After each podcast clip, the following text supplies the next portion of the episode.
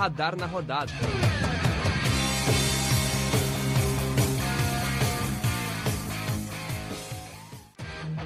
Olá, olá, você que nos ouve. Mais uma edição aqui do Radar na Rodada. É, mais uma semana, né? Vamos para mais uma edição desse podcast semanal que fala, então, dos destaques da semana do futebol brasileiro e também é, mundial, por que não?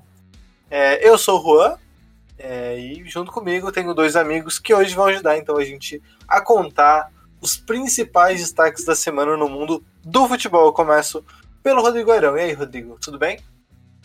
Ah, boa noite, Juan, né?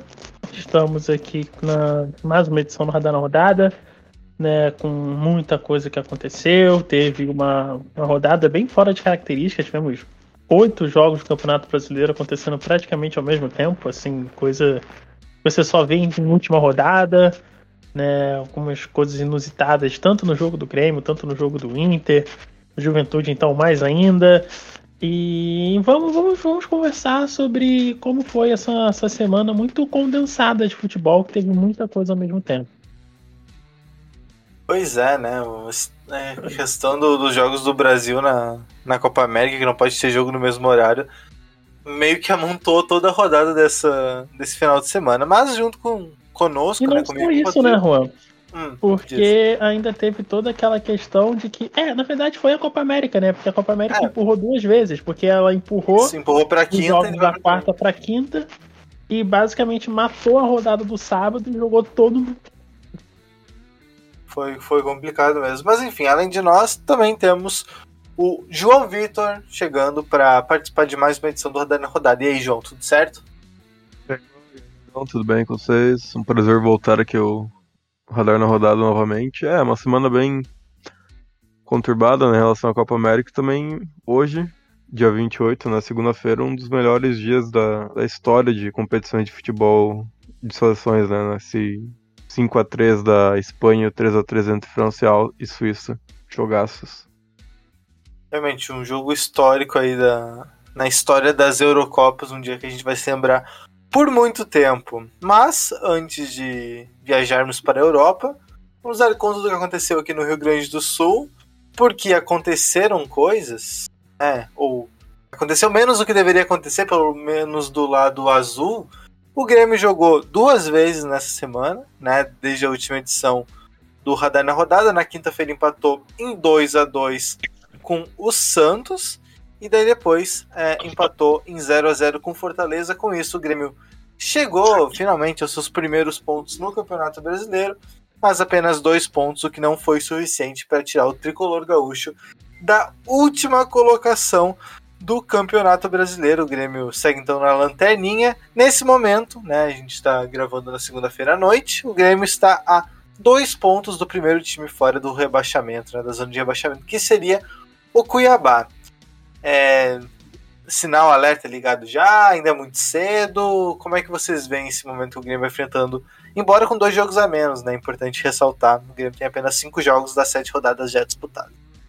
Eu acho que não precisa ligar o sinal de alerta, ainda é muito cedo no campeonato, apenas cinco partidas, né? O Grêmio ainda tem duas pra jogar. Então se vence essas duas que tá sobrando ainda já, já sai com folga da zona de rebaixamento. Porém tem que abrir um olho, né? Porque cinco partidas, zero vitórias, o Grêmio tem que começar uma reação agora, porque senão pode ser um pouco tarde demais até pra buscar uma vaga na Libertadores, né? Porque eu imagino que esse é o objetivo do Grêmio na temporada, conseguir pelo menos aí um oitavo lugar. Porém, se não começar a virar a situação logo, acho que vai ficar um pouco tarde, talvez, até pra esse objetivo. Se for, se for em relação à questão do, do rebaixamento, acho que não.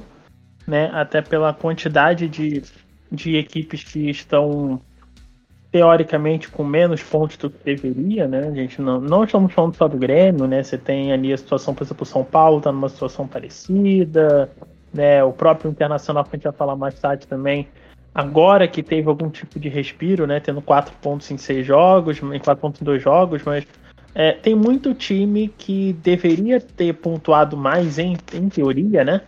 Que não pontuou e deixa tudo muito amontoado. Então, a nível de rebaixamento não é ainda uma coisa de, é uma situação de de, de, de acesso, de alerta ligado. Porém, é, tem uma certa preocupação, por quê? Porque o Grêmio, ele sempre pareceu ter um certo rumo. Você sempre teve uma, uma, uma certa ideia de expectativa de quando o Grêmio entrasse em campo. E às vezes era uma expectativa ruim, mas você sabia o que, que vinha. E eu acho que essa sensação de incerteza é uma coisa que o torcedor não tem há algum tempo. E isso pode despertar um tipo de, de desespero um pouco antes do, do que se pudesse ter em outros times que tem uma, uma história recente um pouco mais volátil, né? E também tem uma coisa muito engraçada que se você for ver a nível de tabela por si só, vai falar, nossa, mas ganha, empatamos 0 a 0 com um a menos contra um time que está entre os quatro dos quatro melhores do campeonato. Só que aí tem toda uma questão, né, Primeiro, uma questão futebolística e segundo, uma questão regionalista de que esse time em questão é o Fortaleza. Né? Então você não leva em consideração que você está jogando contra uma das melhores equipes do campeonato é, e que você não está jogando com uma equipe que está ali entre os quatro melhores, porque se tem um, um consenso, e um consenso que é que parte de uma certa verdade de que o Fortaleza não tem uma das quatro melhores equipes do Campeonato Brasileiro. Então, mesmo sendo um 0 a 0 com um a menos e até tendo uma atuação muito boa, por exemplo, o Gabriel Chapecó, que consegue resolver algumas questões de curto prazo, porque joga o Paulo Vitor para escanteio, isso já melhora uma, a situação do Grêmio em algum, em algum nível, é, não é encarado como um, um, bom resultado, né? E a gente também. A gente vai ter muita coisa da, da análise do resultado, de como os jogos foram ficando é, de certa maneira, caóticos, assim, né? Essa foi, foi o tema dos, do, das duas equipes, né? Na verdade, das três, né? Os três, as três equipes tiveram é, jogos bem caóticos, cada um da sua maneira, tanto o Inter, quanto o Grêmio, quanto o Juventude, né? Mas, assim, só concluindo, é, eu acho que o desempenho e a incerteza de como, de como o Grêmio vai se portar em campo nas próximas partidas é o que pode causar aí é uma sensação de alerta ligado, sim. Mas em relação a se o Grêmio vai jogar a Série B em 2021, em 2022, é, não, não dá para dizer baseado nisso. Não dá para dizer também que não vai cair, né? Porque tivemos exemplos de times que não pareceu que não iam cair, né? Você teve o Cruzeiro que basicamente, né, era um dos favoritos, talvez o, o grande favorito a desafiar o Flamengo no começo de 2019 caiu. Você teve o Internacional que era líder em oito jogos e caiu também. Então também não pode dizer que não vai o cair. O Vasco também, né? Chegou a ser líder ano passado e caiu. Não, mas aí é uma situação diferente, porque sabíamos que o Vasco era uma equipe Sim. de. entre os dez piores. Apesar de ser. Apesar de, entre as equipes que do Vasco que jogaram uma Série B, é, era, a verdade é que era um dos melhores elencos que o Vasco tinha à disposição nos últimos cinco anos. Isso diz muita coisa sobre como é o passado recente do Vasco. Sim. Mas é uma situação e diferente, tinha, né? E tinha um bom início do trabalho do Ramon também, né? Tinha um início até promissor, um time que jogava na sua, que não que sabia as suas limitações, mas a coisa meio que desandou. Mas é, eu acho que isso mostra como é, é, muito difícil. É um assunto até que a gente vai entrar depois, inclusive depois de falar do uhum. Inter, é, de o que que representa começar bem um campeonato ou mal, né? Porque é, às vezes as coisas começam meio fora de ordem, a gente se empolga com algumas situações ou se preocupa demais com algumas situações que na verdade é, sei lá, é um, uma fase ruim, um, é um calendário difícil. Não é o caso do Grêmio, né? O calendário do Grêmio não foi difícil, o Grêmio enfrentou ainda assim, nenhum super adversário Uhum. Tem, enfrentou times de boas campanhas, é verdade, né? Se for olhar ali, o Grêmio enfrentou são times de boa, boas campanhas, mas ainda não enfrentou nenhum time que é franco favorito ao título, como Flamengo, Palmeiras, enfim. Mas, mas é. é... Então, ah, fala. É, eu acho que a maneira que, que, que os jogos acontecem, eu acho que dizem um pouco. Por exemplo, é, sei lá, o Flamengo ter perdido três pontos contra o Juventude. São três pontos que, assim, não teve jogo. E aí, o que acontece? Agora, por exemplo, o. Sei lá, o Internacional sendo engolido pelo Fortaleza, aí não tem como. Aí não tinha. Aí não, não... Assim, é muito. É, tipo, não é só necessariamente você perder o jogo. Mas acho que a maneira que as coisas acontecem, se você tem, por exemplo, uma. assim, são, temos o quê? Cinco rodadas? Às vezes você tem duas rodadas, assim, que acontecem algumas coisas um pouco inexplicáveis, que que te tiram ali dois, três, quatro pontos, que é algo, por exemplo, que eu enxergo um pouco no São Paulo. É, se for ver, por exemplo, São Paulo e Ceará, o São Paulo teve duas chances claríssimas de virar o jogo. É, o empate que o, que, o, que o São Paulo teve contra o Cuiabá, o jogo foi. O gol do Cuiabá foi um gol inexplicável, principalmente o primeiro gol do Cuiabá. Foi uma coisa assim, é, de, um, de um azar ímpar. Né? Então, assim, eu acho que tem muito também como esses resultados acontecem, né? E aí, talvez até o que preocupe, porque tá faltando bola pro Grêmio. Então, é. não é só uma questão de que ah, e aconteceu. Não é, por exemplo, como se fosse o jogo contra o Ceará, que talvez tenha sido um jogo que, que se encaixe mais nesse roteiro. Mas as, algumas outras derrotas, a equipe jogou muito mal. Por exemplo, Grêmio Esporte. Grêmio Esporte, o Grêmio jogou muito mal. O Esporte foi a melhor equipe, se organizou muito bem, se protegeu muito bem e ganhou na bola.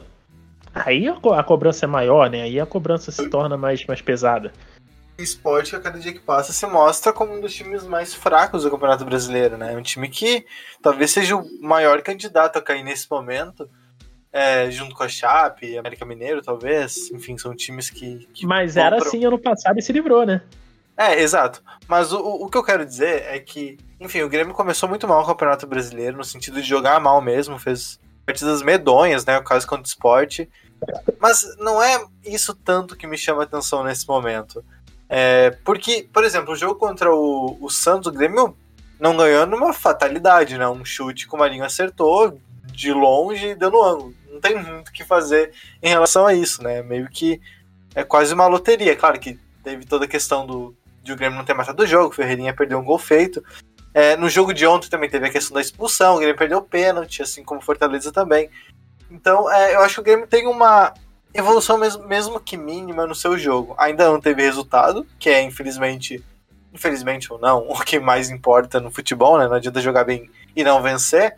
É, mas é, parece que as coisas caminham para um lado meio estranho, assim. Parece que o Grêmio não tem muita convicção de nada nesse momento. E até coisas que, né, olhando cruamente, é, são positivas, né? eu acho que utilizar o, o Bob Sim, né, o Vitor Bob Sim, nesse time titular é positivo. Mas isso acontece só uma semana depois, duas semanas depois, de o Thiago Nunes praticamente falar abertamente que ele era a quinta opção para o meio-campo. Né? Parece que não tem uma convicção. Eu discordo, eu acho que o Bob Sim deveria ser titular ou quase isso. Mas falar uma coisa numa coletiva, dar alguns dias, mais um ou dois resultados negativos já muda tudo? É, o Cortez era titular do Grêmio, agora está sendo negociado. Sabe? São coisas que não. que a gente não olha e parece ter um caminho. Né? Com, uh, continuo. É, a questão do Cortez, eu acho que ele não deveria ser titular. Talvez seja uma peça importante para o elenco, um cara de vestiário, não sei. Não sei o que acontece no vestiário do Grêmio, não tem como ter esse tipo de informação. Mas é muito estranho o jogador sair da titularidade é, e ser negociado praticamente, eu não sei exatamente os, os termos da negociação com o Bahia, ainda não foram divulgados e nem foram oficializados ainda, mas não acredito que o Bahia vai pagar muito dinheiro pelo Cortez, né? Então é bem. É estranho, é só estranho. O Paulo Vitor também. É, teve atuações muito ruins, mas ele vinha sendo o reserva imediato do, do Breno. Aí falhou no jogo contra o esporte, já vinha falhando, é verdade. Agora está sendo negociado também, não está sendo nem relacionado. Parece que, assim, pro torcedor é bom o que está acontecendo nesse sentido, assim, das mudanças acontecerem e tal. Mas eu penso no vestiário mesmo. Você é, olha pro, pra direção, olha pro departamento de futebol, olha pro Thiago Nunes e é um emaranhado de coisas, assim, é um... Você olha e não tem uma figura, né? É, muda tudo muito rápido. Ninguém. A sensação que dá essa no Grêmio é que tudo é muito, muito uma rápido. Pergunta. Mas não muda. Você vê, mas você vê, por exemplo, o Paulo Vitor e o, e o Cortez como dois ativos do clube? Não, então. O, o Cortez. Cortez talvez ainda tenha algum tipo de, de mercado interno para um time é, menores condições financeiras. Né? Se o Tassiano foi, foi moeda de troca e é titular no Bahia hoje, peça importante, lá no, no Bahia, O Cortez poderia também ser, não sei se para a primeira divisão, um titular ou para a segunda. Ele é um ativo. O Paulo Vitor, eu acho que não. Porque o Paulo Vitor, ele, ele falhava constantemente. Mas eu, eu, eu, fico pensando justamente nisso. Claro, eles são mal, maus, maus jogadores nesse momento. Mas com a cabeça do jogador, com o menino, o jogador mais experiente que está no elenco, deve ser um sentimento de segurança o tempo todo. São três, quatro jogos que você faz, você pode estar sendo vendido para outro time, ou sendo negociado, sendo emprestado. Então eu, eu entendo. Se o Grêmio tem algum problema de vestiário, para mim nesse momento faz total sentido. É, mas aí tem também toda uma questão de que, por exemplo, o Cortez é um jogador de 34 anos e que já tem alguns anos sobre é, dúvida do seu desempenho, há pelo menos uns três anos se, se, se, tem essa dúvida em relação ao Cortez e, e eu acho que, por exemplo, o Paulo Vitor ele chegou num nível de desempenho assim um pouco assim abaixo do esperado e é uma coisa assim cumulativa né, do Paulo Vitor que eu acho que, é, que afeta, eu acho que assim, a insegurança que você pode ter com o Paulo Vitor dentro do gol, ela, é, ela pode afetar mais a equipe do que eventualmente uma, uma perda de, de vestiário. É, e já aconteceu cenários assim, por exemplo, casos, mas não imagino que seja o caso, mas por exemplo, empréstimo.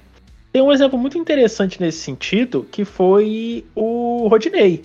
O Rodinei saiu do Flamengo basicamente considerado um peso no Flamengo. Óbvio, estamos falando de jogadores com uma idade etária diferente. O Rodinei não tem nem 30. O Rodinei tem uma, uma faixa etária mais próxima, por exemplo, da do Tassiano. Mas que se recuperou e hoje em dia é parte do elenco do Flamengo. Né? Então também tem que ver como é que vai ser se os termos, se é um empréstimo, se é uma, uma, uma compra definitiva. Né? Não tenho em mente qual que é a, a situação contratual. Pode ser, por exemplo, que o Cortez e o Paulo Vitor tenham um contrato encerrando daqui a pouco. Então, né? Qualquer coisa que, que vi, ou então é um pré-contrato já, né? pode estar algo nesse sentido, mas também tem que pensar que uma hora esse vestiário ia se, se, se alterar, né? a dinâmica do vestiário ia, ia mudar, os jogadores que estavam ali presentes né? dentro daquilo que a gente conhece como futebol brasileiro. O Grêmio tem um nível de constância de jogadores, de você ter os mesmos jogadores durante uma grande parte do tempo, que a gente não vê em outros lugares e é, é inevitável também que um dia né, os rumos do vestiário sejam diferentes e o grupo que seja trabalhado dentro do, do vestiário do Grêmio tenha outras características, né, de personalidade mesmo, assim, de uhum. outros seres humanos estarão ali que pensarão e farão coisas diferentes dentro do convívio do clube. Se é uma reconstrução, ótimo, mas não sei, é como eu disse, o Grêmio nesse momento não tem uma cara. Você não olha, não olha, bate o olho e pensa, não, é o, sei lá, um começo de um novo ciclo ou é a continuação do trabalho do Renato? Não sei. Não sei dizer. Eu achava que era um novo ciclo, mas sei, acho que se fosse uma reconstrução mesmo, é, deveria ter começado antes, não no meio do Campeonato Brasileiro. Então, pelo menos alguma coisa está errada nesse momento por lá. Mas enfim, a gente já conversou bastante sobre o Grêmio, então vamos passar para o outro lado do Rio Grande do Sul. O Inter, nessa semana, né, nos, últimos, nos últimos sete dias, fez duas partidas também, tal qual o Grêmio. É, primeiro, venceu, né, voltou a vencer no Campeonato Brasileiro ao vencer a Chapecoense fora de casa, espantando aí um fantasma de muito tempo. O Inter nunca tinha vencido a Chapecoense na Arena Condá pelo Campeonato Brasileiro. E agora é, conseguiu finalmente vencer um jogo que começou muito bem e depois teve uma queda de rendimento, até teve alguma ameaça no segundo tempo de, de ceder a vitória. E daí ontem, né, no domingo à noite, foi a Minas Gerais jogar lá contra o América Mineiro e saiu com o resultado de 1 a 1 um pontinho na mala, ou seja, o Inter sai do, de Porto Alegre para viajar é, primeiro para Santa Catarina depois para Minas Gerais e volta com quatro pontos de seis é, seis possíveis. É, que, como é que você avalia, João, o começo de trabalho do Aguirre lá no, no Inter? O Aguirre começa com quatro pontos em seis jogos, né? O melhor dentro do possível. Dois adversários muito fracos, né? Tem que considerar isso. Dois adversários que vão brigar pelo contra o rebaixamento. Claro, né? A Chapecoense é sempre um, um caroço, né? No, no sapato do Inter. A Arena Condá e tudo mais, 5 a 0 E tirando, né, botando a parte ó, o final do jogo, que foi uma vergonha absoluta, a atitude criminosa do jogador do Chapecoense. O jogo em si foi um de primeiro tempo muito bom do Inter. E foi um jogo muito nostálgico. Porque realmente lembrou muito bem como é era o time de 2015 do Inter. Uma intensidade inacreditável nos primeiros minutos do jogo e depois no, no segundo tempo o time morto, cansado, que não conseguia caminhar direito em campo. Foi o caso do quando o Chapecoense. Já em Minas, o América Mineiro que é outro time, né? Que, que é um algoz do Inter, de maneira bem triste, até né, em 2017. É, o Inter perdeu a Série B pro, pro América Mineiro. Ano passado já teve a eliminação pra, na, na, na Copa do Brasil. E foi um jogo muito fraco do Inter contra o América. Tomamos gol né, do Ribamar. O América Mineiro dominou o primeiro jogo. Porém, no segundo tempo ele deu uma melhorada, conseguiu um empate, mas mesmo assim não foi um jogo bom. Porém, não dá para considerar muito também na segunda partida do Aguirre apenas. Tem muito tempo ainda para treinar e melhorar esse time. E também destaque para Edenilson, né? Indo pro gol.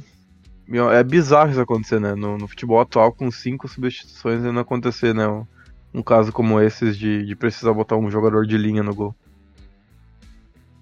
É, é o, o que pareceu no, no primeiro tempo, é, no primeiro jogo, né, perdão, lá no começo, no primeiro tempo, no primeiro jogo do Aguirre, a primeira sensação que eu tive vendo o jogo é que não tem como o time melhorar da água pro vinho é com um dia de treinamento com a Aguirre, né, isso não existe, não tem, não tem como ensinar a tática em um dia de treino. Então é isso, é mudança de treinador, normalmente funciona, né, o que o normalmente funciona, né? Já teve, inclusive, vale... o caso do Aguirre, né? É, já tentaram Sim. criar um, um, fato novo, não deu certo para aquele Grenal. Mas. Vale a pena mencionar também as, algumas alterações que o Aguirre fez, né? Inovações, até colocando o Heitor para jogar na lateral esquerda e o Lucas Ribeiro na direita. Alterando a posição dos jogadores, né? Isso, ele, ele é meio conhecido por isso, né? De colocar zagueiro na lateral, de fazer essas essas alterações na posição de improvisar em vez de, de, de, forçar alguma situação em alguma das laterais. Você acha que o Heitor foi bem ali de, de lateral esquerda? Acho que ele fez uma partida razoável. Eu acho que ele ainda funciona melhor como um meio-campista, um volante, do que como lateral, porém acho que ele fez um bom trabalho na esquerda ali. Eu acho que ele pode ser uma opção melhor do que, do que o Moisés. Na lateral esquerdo. E Rodrigo, agora que, que troca o, o Ramires pelo Aguirre, né? São times que, pelo menos na, na prática, a gente tá vendo o Inter, são times, são times com intensidades diferentes. Né? Até o, o Paulo Paixão, o preparador físico do Inter, o novo, né? Que chegou juntamente com o Aguirre, falou que não é que o Inter tava com um, um mau preparo físico, né? Não um time que estava mal preparado fisicamente, mas um time que corria errado. É, o que, que significa essa mudança de, de, estilo de jogo pensando na parte física, né? O Aguirre é um cara que exige muito fisicamente dos seus jogadores, enquanto o, o, o era um cara, como o próprio se define, né? Um cara que buscava um jogo um pouco mais posicional. É, a questão do, Talvez assim, né? Existem pontos que batem mais em certos treinadores do que do que em outros, né? E a questão, por exemplo, da preparação física é algo que marcou, né? O, a primeira passagem do Diego Aguirre lá em 2015, né?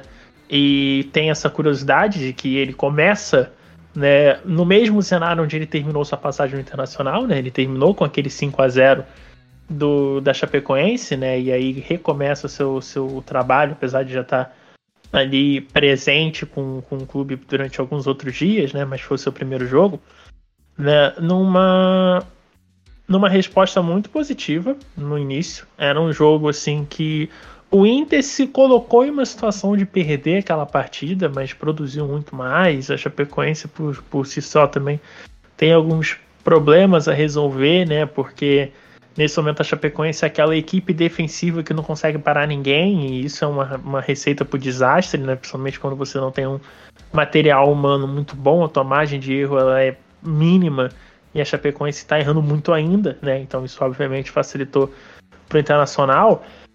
E Assim, eu acho que essa questão do, do, do correr errado, eu acho que é muito uma questão de, de coesão da, da equipe junto com, com o treinador, né? Porque é aquela coisa, né? Igual, por exemplo, quando se fala, né, de que é mais importante você ter velocidade raciocínio para acelerar o jogo do que propriamente é, pernas rápidas, sabe? É uma coisa assim, de que você ir conhecendo os espaços, conhecendo as situações onde você tem que aplicar mais força, onde você tem que aplicar menos força. Eu acho que é, é mais ou menos nesse sentido, né? Quando se fala de correr, de correr certo, correr errado, né? Quando se utiliza esse, esse tipo de vocabulário, né? E o jogo do América Mineiro, assim, ele tem uma coisa que é, Primeiro que eu acho que a impressão que se pode dar, porque foi isso que o Diego Aguirre trouxe em todos os trabalhos dele, que é uma coisa assim, eu vou entrar aqui e vou ajeitar a sua defesa.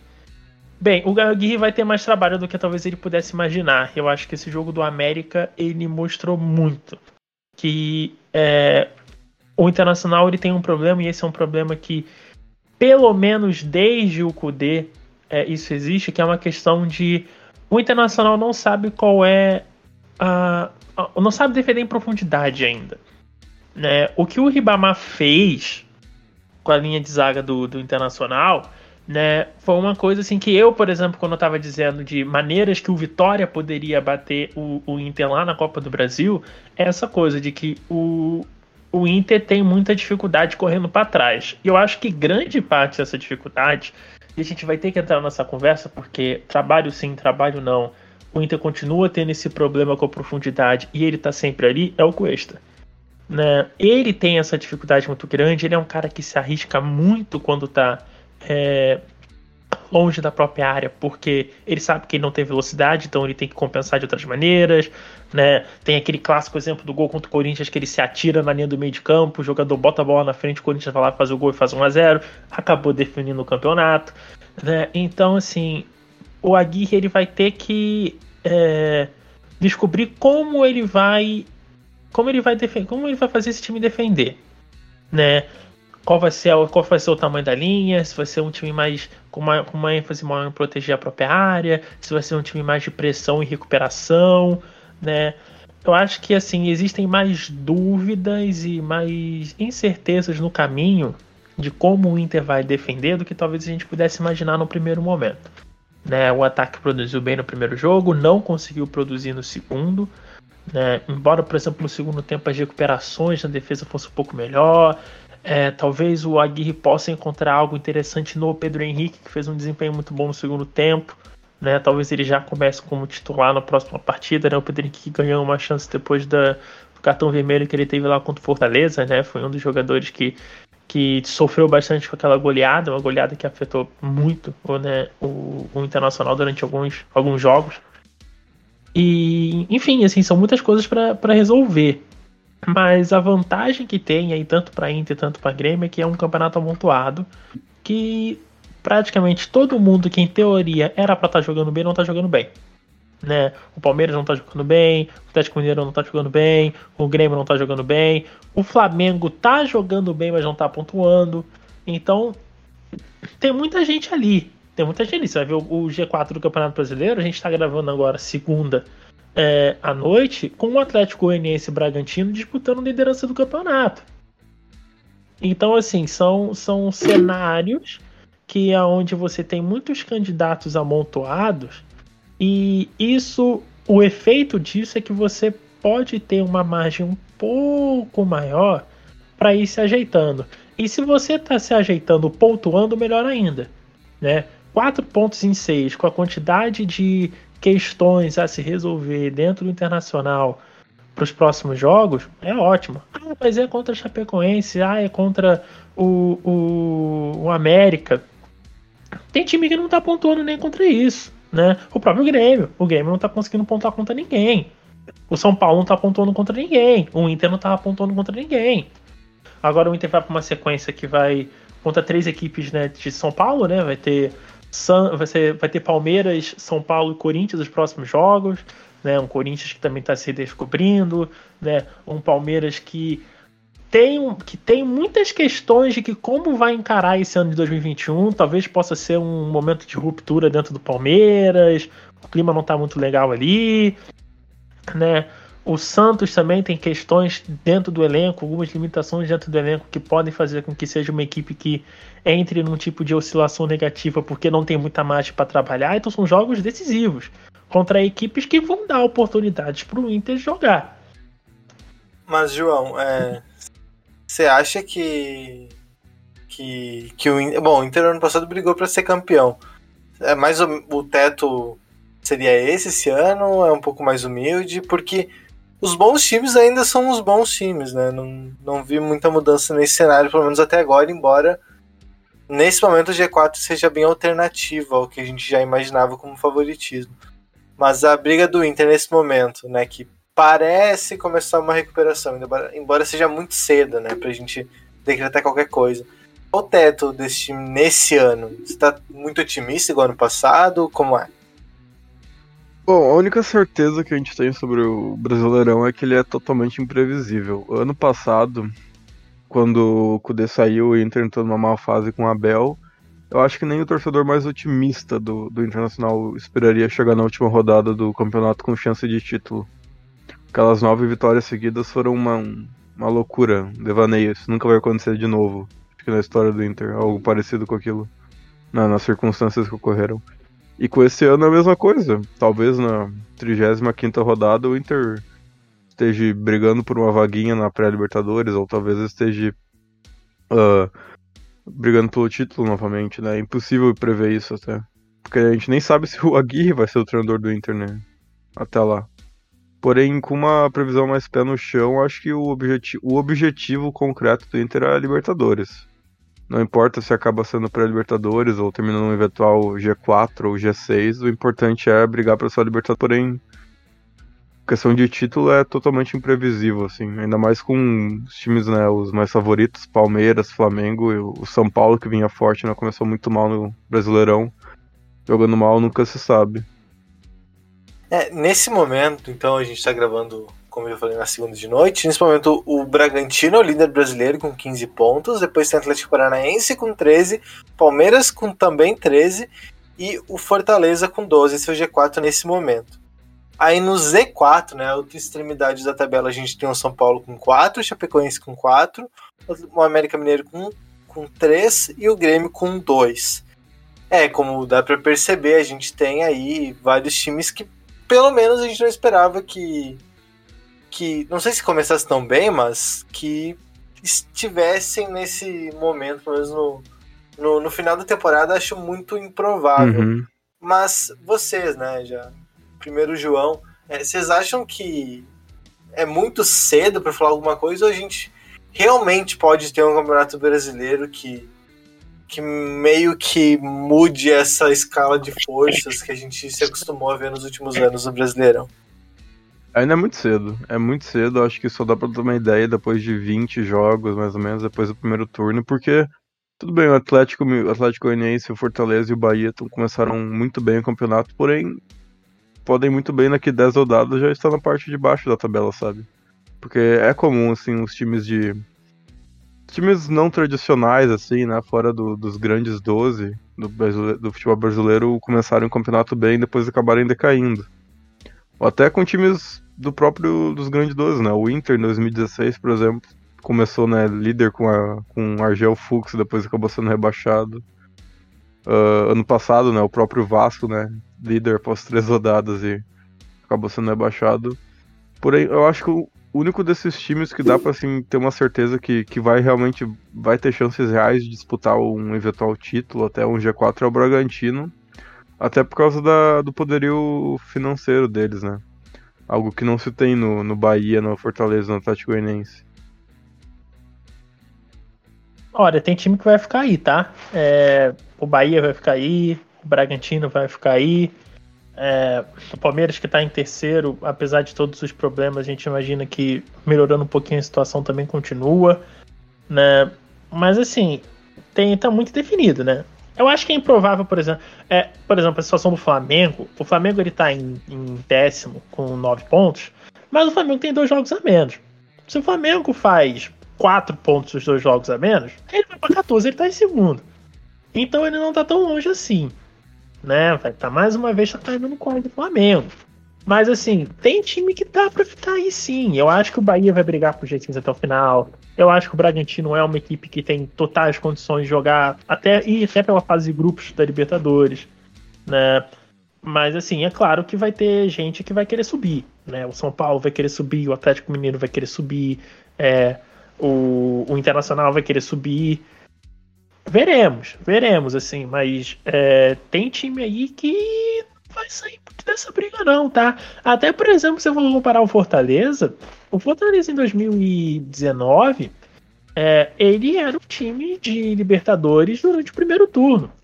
Né? O que aconteceu foi que tivemos né, aquela situação que aconteceu no Flamengo, né? O Flamengo teve o primeiro turno complicado lá com o Domenech Torren. O Rogério Senna foi escolhido como 2020, é, o treinador. Dizer.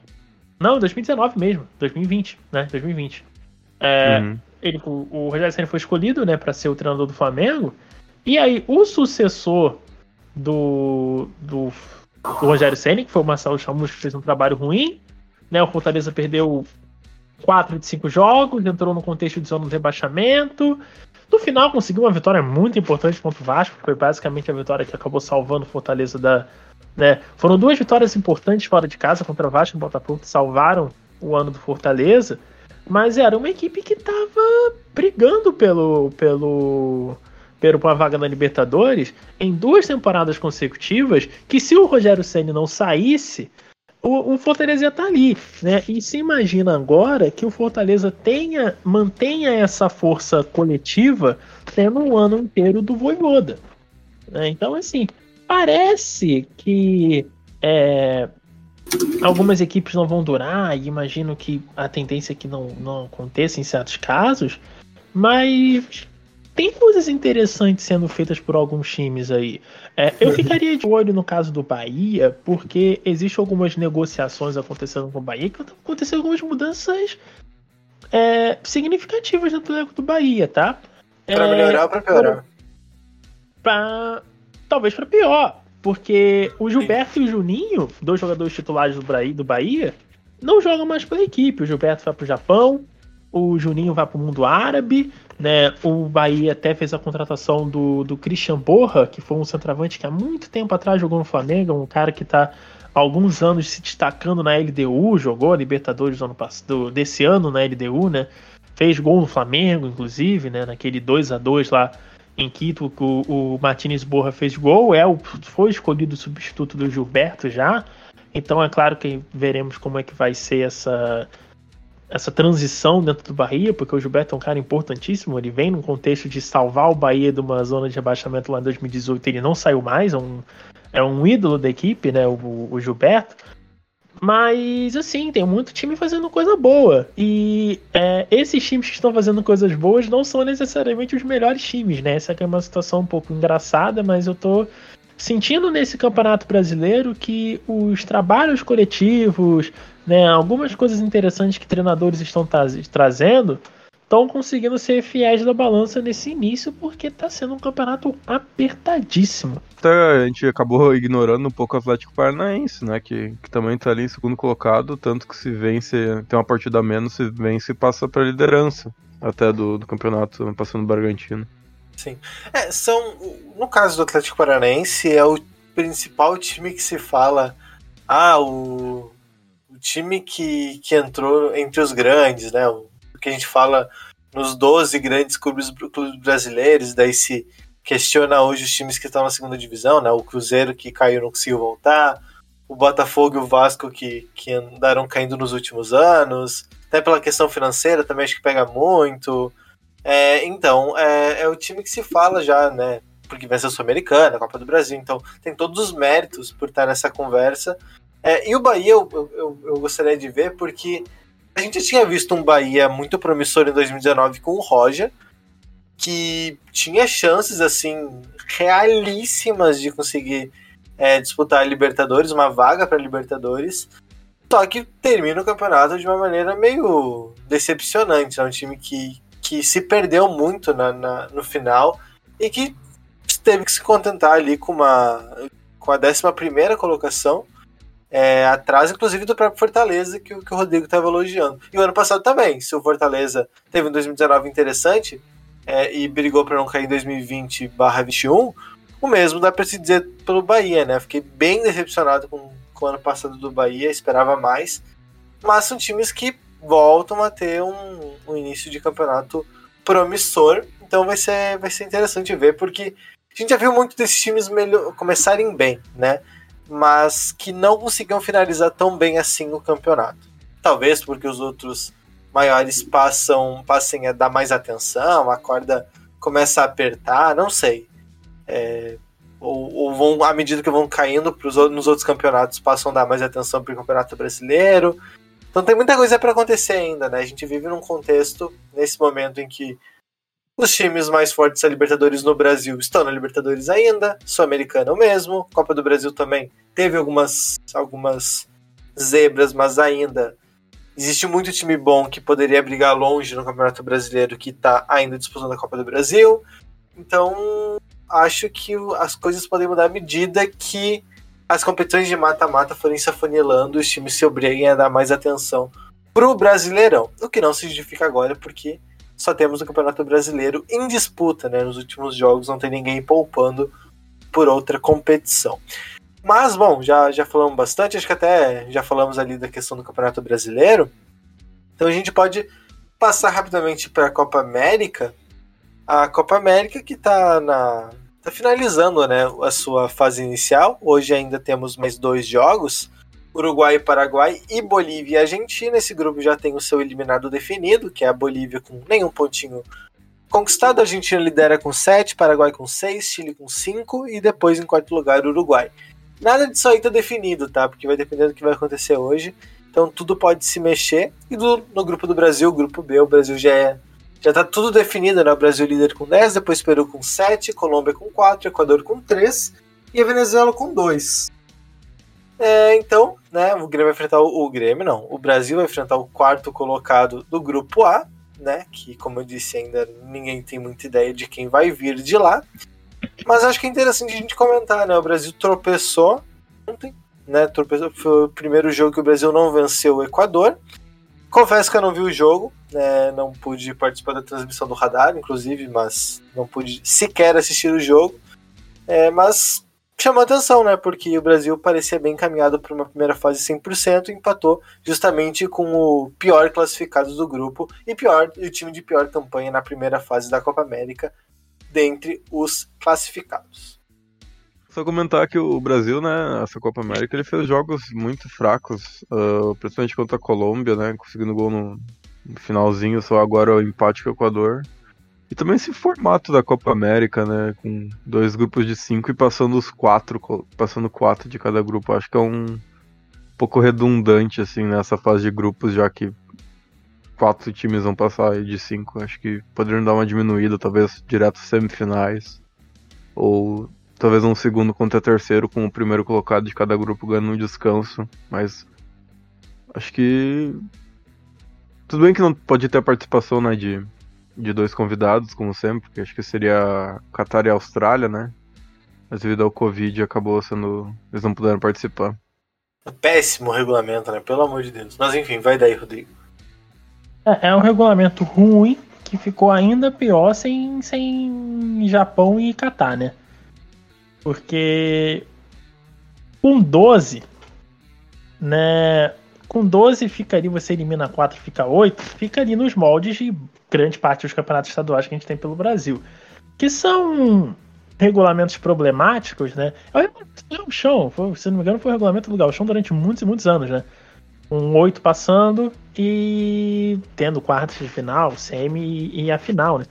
Mas que não era o ideal, mas acontece. Com 10 passando 8 é festa. É festa, é festa. Né? Então você tem mais uma, uma peça complicada dentro do processo de desvalorização da Copa América. E às vezes eu tenho até dúvida se é intencional, mas assim. É complicado, muito complicado a sessão da Copa América.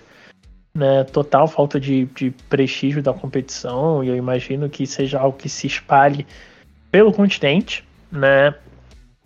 Mas, assim, falando sobre a seleção brasileira agora, que não tem nada a ver com isso, e tem vai para ganhar todos os jogos, né? Eu, eu, imagino que talvez até o Brasil que seja isso, mas teve mais desprezo assim pela Copa América, porque eu imagino que os argentinos não ficariam nem um pouco descontentes, né, se conseguissem o primeiro título deles em quase 30 anos com essa Copa América. Ah, com certeza, né? Eu acho que a, a gente tá. O lugar que a gente estava falando, né, né, da questão do Brasil, porque o Brasil, historicamente, é um país que não deu tanta importância para a Copa América. É, a gente tem que pensar, é, até trazendo um dado histórico agora.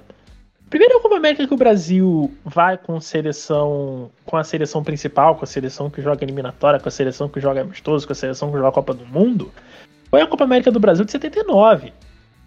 Até lá, o que, que acontecia? O Brasil jogava com. que era uma coisa que, era, que acontecia muito antes da, da unificação do brasileiro, né? Porque o Brasil ele tem toda uma questão de dentro para fora, né? Porque todos os times ele já já era tudo decidido quem era grande, quem não era grande antes de começar o brasileiro, né? Porque todas as, as hegemonias elas foram criadas de maneira interna.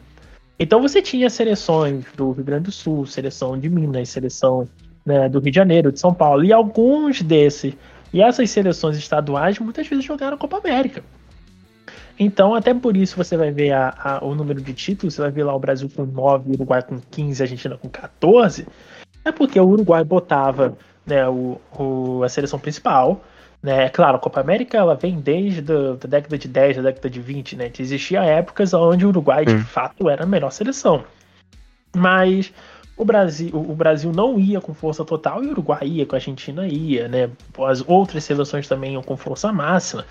É, e então o Brasil, desde que, né, desde essa Copa América de 79 que perdeu, acabou, é, acabou sendo. Quem ganhou acabou sendo o Uruguai, mas é, a partir dessa virada, que eu acho que se consolidou quando o Brasil ganha a Copa América de 89 em casa, e aí realmente a gente tem um novo olhar para a Copa América a partir daí, é, aí o Brasil realmente se torna uma seleção hegemônica, né? Porque daí ganha 89, daí vai ganhar em 97, vai ganhar em 99, né? Ganhou, 2000, ganhou 2004, 2007, ganhou 2019 agora, então já, já sobe é. a quantidade de títulos, né? Ela, ela, cresce muito depois que o Brasil começa a encarar a Copa América de maneira um pouco mais séria. Né? E a Argentina tá matando para poder ganhar, porque não ganha nada desde a Copa América de 93. Uh, ah, mas assim, resumindo tudo, assim, né? A situação do, do que a gente encara tem muito a ver de que o Brasil não tem tanto tempo que encara essa competição com uma, com uma seriedade e também porque a gente tem essa coisa de que o que prova é a Copa do Mundo. Né? O Brasil ele vive uma situação nossa, deve ser muito ruim ser o Neymar nesse sentido, porque o Brasil vive a mesma o Brasil tá para a Copa do Mundo de uma maneira como o Paris Saint-Germain está para a Champions League né, aonde uma Copa América, aonde umas eliminatórias da Copa se encare de uma maneira semelhante a, por exemplo, a maneira que as pessoas, pelo menos dentro do Brasil, da maneira que o brasileiro enxerga o futebol, encara, por exemplo, a Ligue 1 para o Paris Saint-Germain. Tem que ganhar, tem que passar o carro, tem que passar por cima de todo mundo mesmo. Ah, o Brasil está há dois anos sem perder para um time da América do Sul, está há três, cinco, quinze anos. Tá, não perdendo para a Argentina, claro que o Brasil e a Argentina todo mundo tem uma certa importância. Mas pode ficar 4, 5 anos sem perder para uma seleção da, da América do Sul. E se vai lá e perde nas quartas de final, como perdeu na Copa do Mundo passado, a maneira que, a, que aquela geração é vista é vista de uma maneira ruim. É uma coisa, uma fama que a própria seleção brasileira criou para ela mesma, uma coisa que se retroalimenta. Né? Então, obviamente que isso tem muito a ver com, com a maneira que a gente encara a competição e que o Brasil também, eu acho que mais do que nunca, tem uma situação muito de liga e desliga dentro dos jogos que ele vai variando com a intensidade da equipe, ele dá aquilo que a, que a outra equipe dá. E existem poucas equipes que fazem com que, poucas seleções que fazem com que o Brasil é, tenha que estar num, numa situação de intensidade durante os 90 minutos, tenha que estar ligado o tempo todo. Né? Então isso eu até acho até um pouco perigoso pensando em uma situação de Copa do Mundo. Mas isso também ajuda a maneira que a gente encara, porque você vai olhar a seleção e a própria seleção espera o que, que a outra equipe vai fazer para poder é, ver com qual nível de intensidade a seleção brasileira vai entrar em campo também, né? Tem um problema que tu falou, né, de Brasil a, a geração ser marcada por uma derrota na Copa do Mundo para uma seleção europeia. O problema é que o Brasil não só consegue enfrentar seleções europeias num cenário competitivo na Copa do Mundo, né? Agora com a extinção da, da Copa das Confederações, o único jeito do Brasil enfrentar uma, uma Alemanha, uma França, uma Inglaterra num jogo que vala que vale alguma coisa é na Copa do Mundo. Já que eu, é, o único outro jeito seria amistosos, né? Que nunca vão ter a importância numa partida de, de competição. É, oficial. Isso, isso, isso, é, isso é uma situação bem. Bem difícil, né? Mas. Não sei, o, o Brasil precisa. Assim, a gente já sabe que o Brasil sobra no cenário sul-americano, tudo certo, todo mundo sabe disso. Mas não me parece que a, a diferença técnica seja muito grande para as grandes seleções europeias, até porque até jantando no assunto da Eurocopa, a gente vê que no, no, no futebol de seleções, é, por mais que os elencos sejam individualmente muito diferentes, você vai comparar o elenco da Suíça com a França, por exemplo, é abismal né, a diferença entre Sim. um time e outro, né? Pegando nome por nome. Não tem a menor chance de comparar. Ô Juan, Oi. Eu discordo um pouco. Eu sou da teoria de que eu acho que o futebol de seleções na Europa já foi muito mais desigual do que é agora. Pois não, pois é, não, eu, eu tô, tô, dizendo que já foi muito mais, porque hoje a gente tem jogadores da, da Suíça que jogam por todas as principais ligas do mundo, né? Tem muita gente na Bundesliga, é, você vai pegar, tem jogador na, na Premier League, enfim, tem, é, é espalhado por tudo. Mas o meu ponto é, ainda é muito diferente. E pelo tempo que você não tem para treinar, né? Muito pouco tempo para preparar os jogadores, acaba que tudo tem que ser meio individual, né? Você faz o básico do básico para ter uma ideia de jogo, mas não tem como ficar inventando muito, fazer algo muito inovador, e por isso que as coisas se, se, se acumulam. E é por isso que a gente vê, é, invariavelmente, algum time que não era apontado como favorito que, que chega longe. A gente vai falar de Gales, né, que chegou na semifinal em 2016. O próprio Portugal, né, que no papel era pior que, que, a, que a França e é campeão europeu. Né? Hoje a Suíça eliminando a França, a gente tem a República Tcheca eliminando a Holanda.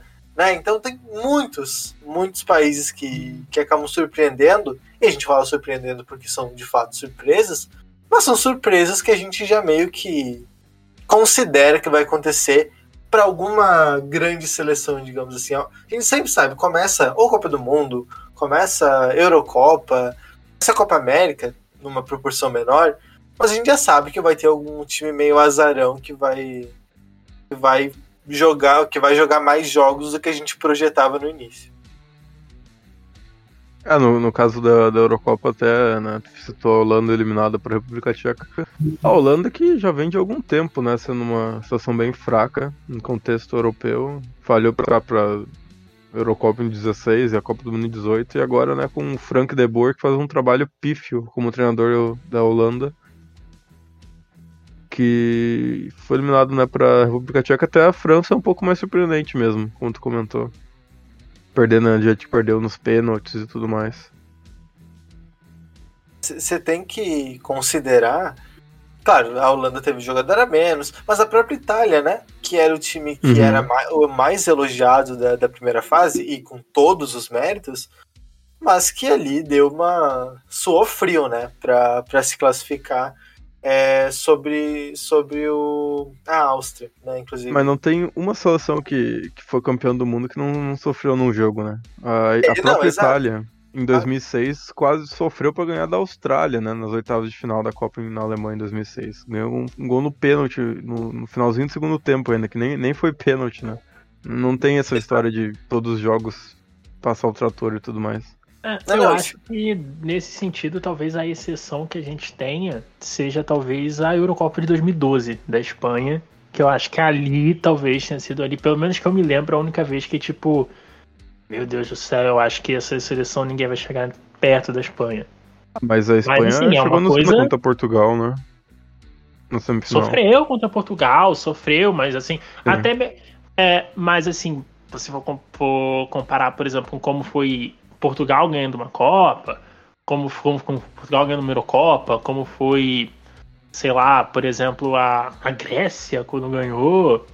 Né? Teve, teve muito drama envolvido ali, né? Teve muitos... Por exemplo, Portugal jogou muito melhor em 2021 do que jogou em 2016. Assim, a atuação que Portugal teve contra a Bélgica, né?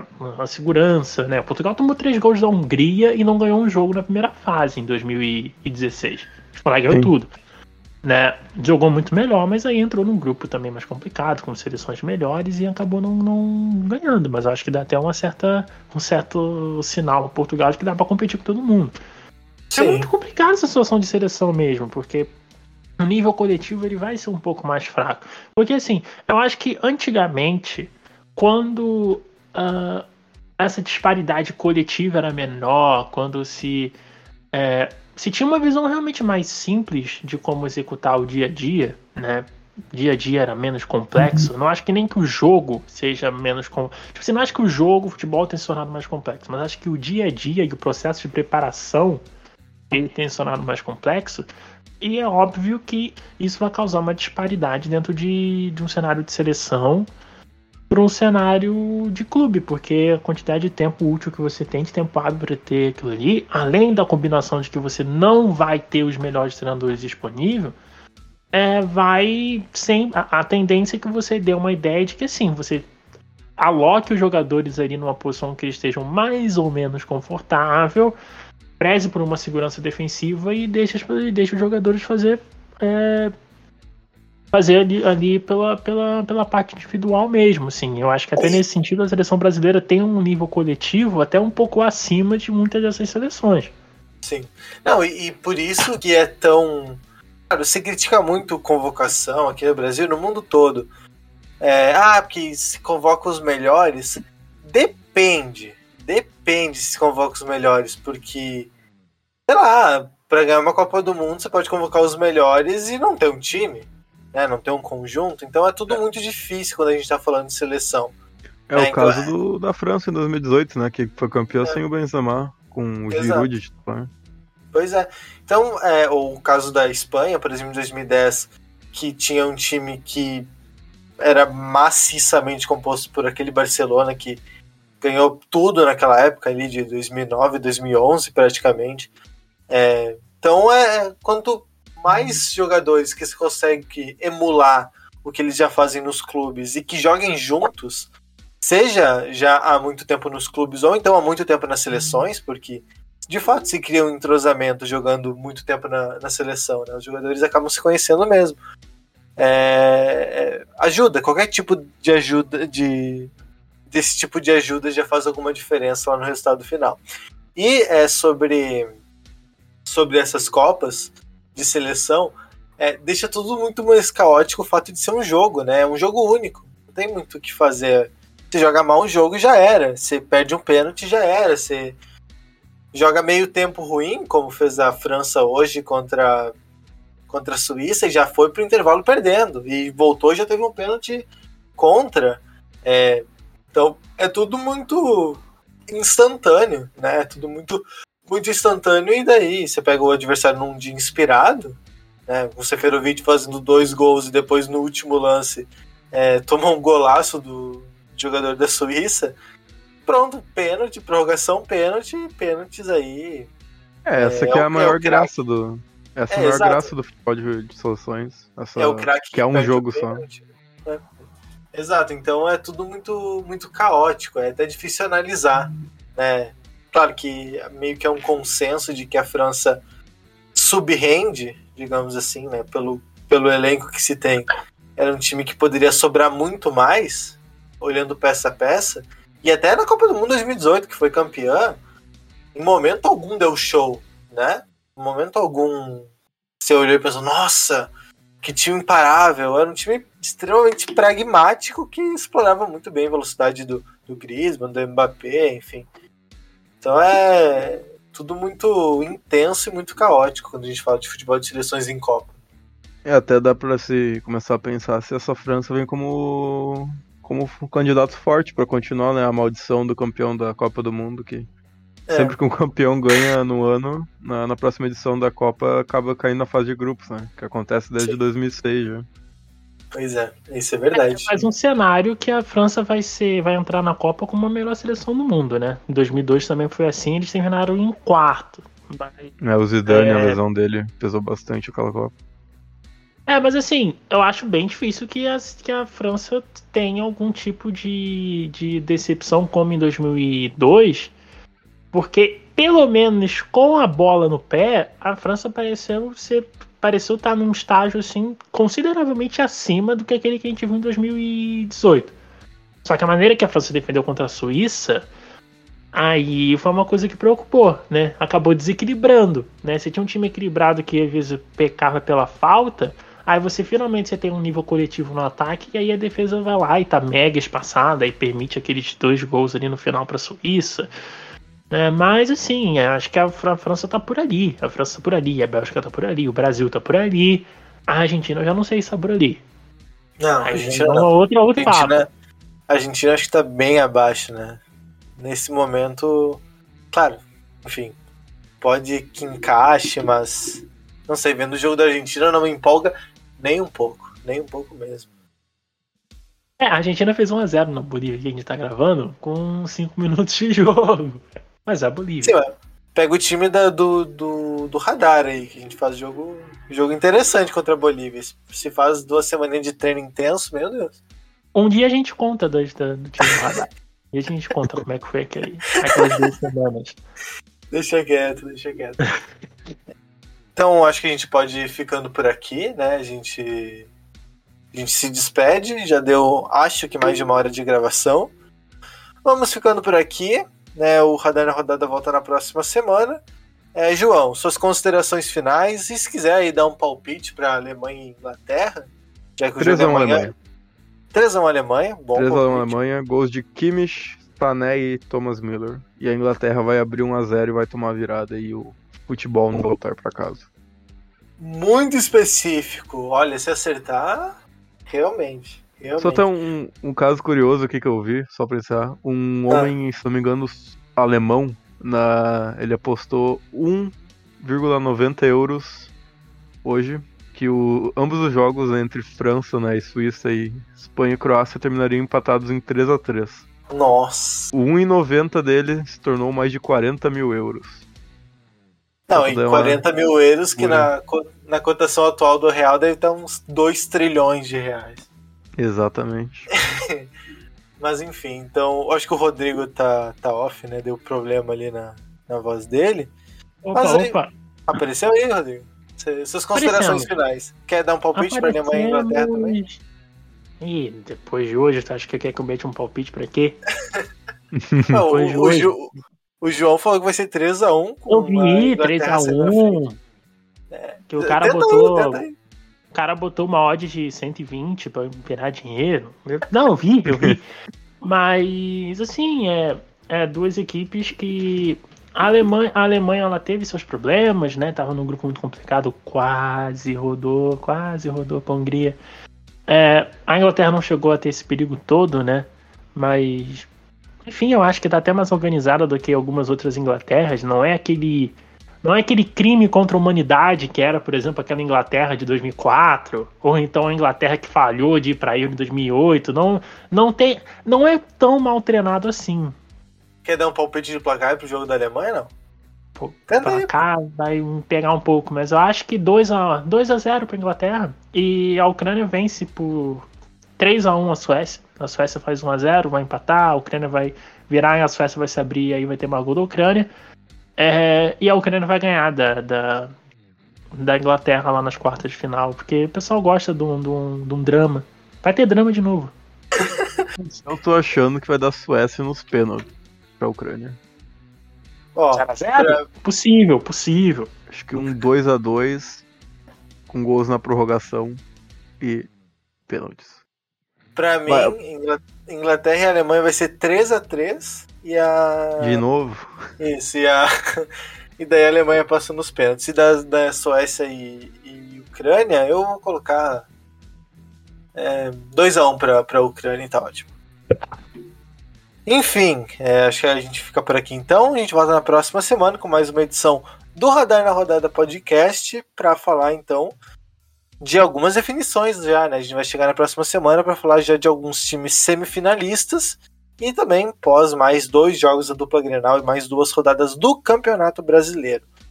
Muito obrigado para quem acompanhou a gente até aqui e fique ligado aí, tem radar na rodada. Tem radar na rodada não, tem radar olímpico também toda semana, entrando no final de semana, na sexta ou no sábado. E também tem o JH, né, os Jogos Históricos das Olimpíadas, que entra sempre na segunda-feira então fica ligado aí no nosso feed do, do Spotify para ficar sempre atento às novas atualizações do radar aqui nessa tua plataforma de podcasts. Até lá, pessoal. Tchau, tchau.